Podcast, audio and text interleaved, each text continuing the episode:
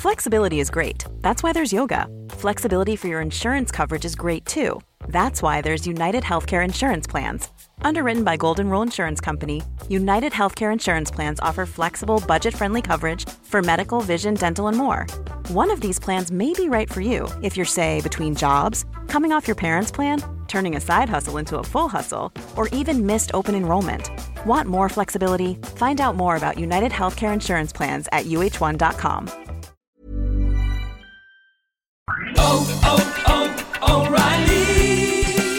El sistema de combustible de tu vehículo y mejora el rendimiento de combustible con O'Reilly Auto Parts. Llévate dos botellas de limpiador de inyectores Lucas por solo 10 dólares. Además, recibes puntos dobles o rewards al llevar esta oferta. Realiza tus compras en tu tienda O'Reilly Auto Parts más cercana o visita o'ReillyAuto.com.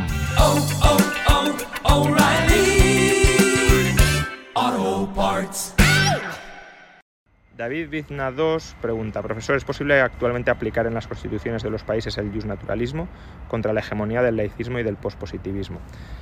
A ver, eh, que una constitución esté escrita obviamente no implica que sea una constitución positivista. Lo que caracteriza al positivismo de alguna manera es eh, permitir que en la constitución se escriba cualquier cosa, porque la fuente de derecho es la propia Constitución, la fuente suprema de derecho es la propia Constitución. Por tanto, la Constitución no está atada a nada, no se somete a ningún tipo de restricción. Es la Constitución la que marca cuáles son las restricciones que deben recaer sobre eh, los ciudadanos.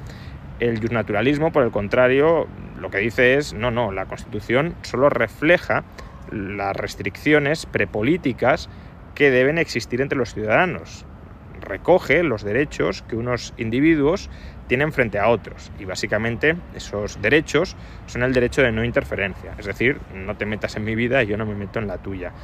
Por consiguiente, para orientar las constituciones hacia el justnaturalismo no es que haya que cargarse las constituciones escritas.